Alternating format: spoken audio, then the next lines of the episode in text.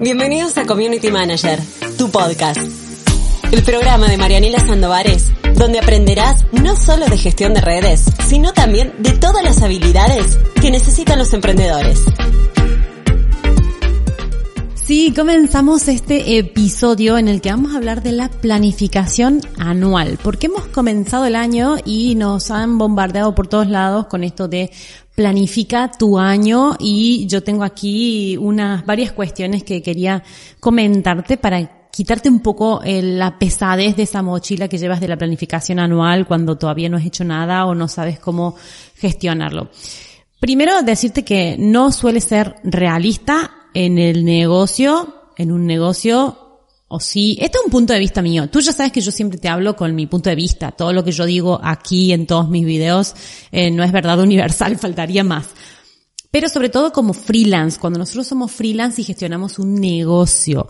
¿Qué pasa? Que eh, parece que tuviéramos que tener todos los meses del año planificado, no de redes sociales, sino del negocio, de qué vamos a hacer para ganar más, para eh, crecer y facturar el doble que el año pasado. Y todo este tipo de cosas que yo creo que muchas veces no nos hacen bien. Sí está bueno tener un objetivo económico, sí está bueno plantearnos el crecimiento de nuestros negocios. Todas esas cosas están buenas, son obvias, pero ¿qué pasa? Que muchas veces incluso nos pueden llegar a frustrar. Y es lo que, lo primero que había puesto aquí. Eh, que está buenísimo tener ideas generales. A mí me gusta dividir el año como en, en, trimestres y según los trimestres tener ideas generales.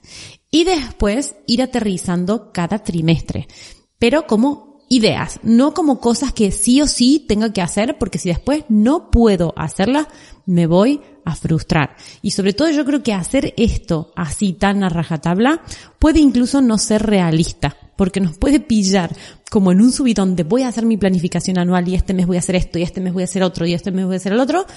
Y eso luego en tu día a día que vas desbordado o desbordada de tareas, puede que no lo puedas cumplir. Así que hay que ver también, y esto es súper importante, qué pasa en el transcurso del año.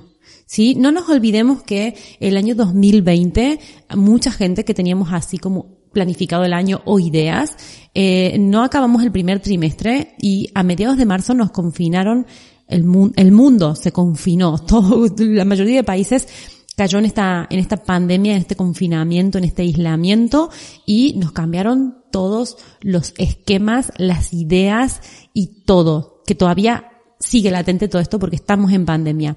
Entonces, no podemos hacer mm, planes como a tan largo plazo sobre nuestro negocio. ¿Qué va a pasar? Que te va a crear falsas expectativas.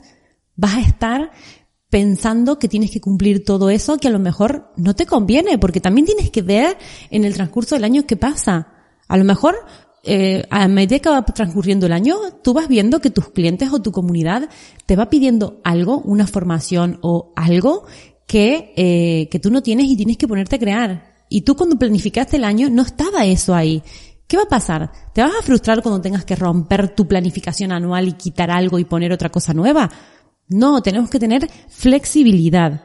Eso también que hace que te crea muchísima ansiedad porque tú te sientas y dices aquí 12 meses por delante, ¿qué hago? ¿Cómo, cómo me pongo yo ahora a, pensar estrategias o ideas nuevas? O eso yo creo que te crea mucha más ansiedad que eh, darte flexibilidad, darte creatividad y hacerte sentir que tu negocio sigue yendo bien, está yendo bien, no todo es crecer el 200%, ni todo es eh, volverte loco con los números, porque toda esta planificación anual, digamos, de un negocio, creo que está más enfocado a los números que a tu salud mental. Y aquí estamos hablando de ser freelance. Yo no te estoy hablando de grandes empresas, ni de medianas siquiera, ni de empresas siquiera. Estamos hablando de freelance y nosotros como emprendedores tenemos que siempre valorar nuestra salud mental, nuestra sensación en el trabajo, en nuestro día a día, la gestión del tiempo, la gestión de tarea, en cómo nos sentimos, en nuestra energía. Tenemos que estar muy pendientes de eso porque dependemos de nuestra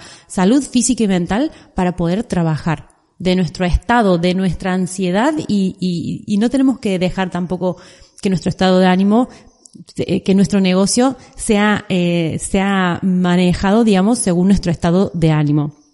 Así que la sensación de fracaso que te va a dar si no cumples tu planificación anual es brutal, te va a crear ansiedad también.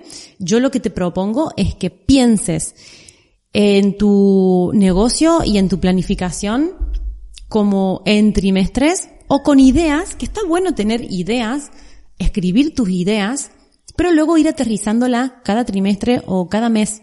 ¿Sí? De ver, ay, mira, yo, qué, qué ilusa. Al principio de año, cuando hice esta planificación, creía que ahora en verano iba a ser tal cosa.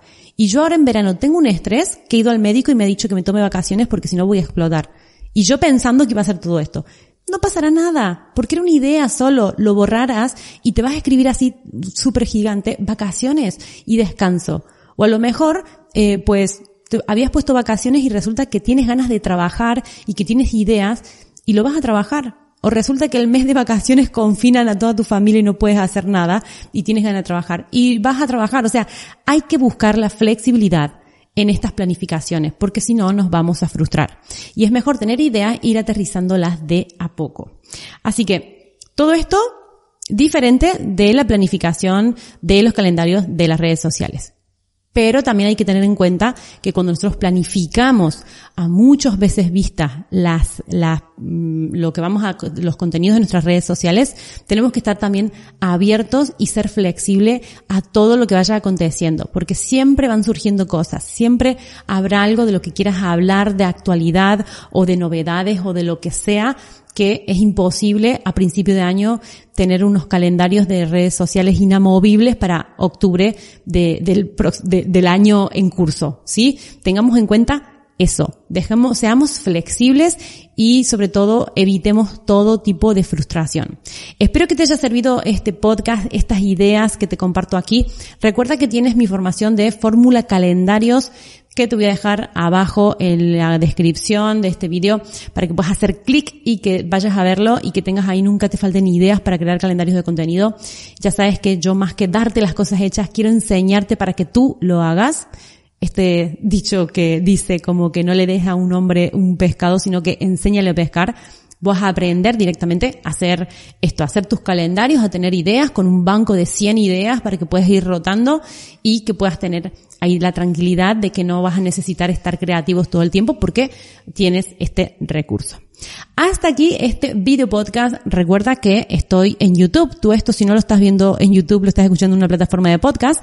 En Mariana Sandovares, suscríbete a mi canal gratis y también puedes ver cómo estoy grabando este podcast. Si estás en YouTube, gracias, dale like, coméntalo, cuéntame cuáles son tus tipos de planificaciones, si haces planificaciones anual para tu negocio en tus redes sociales, que me encantará saberlo y que complemente todo este video.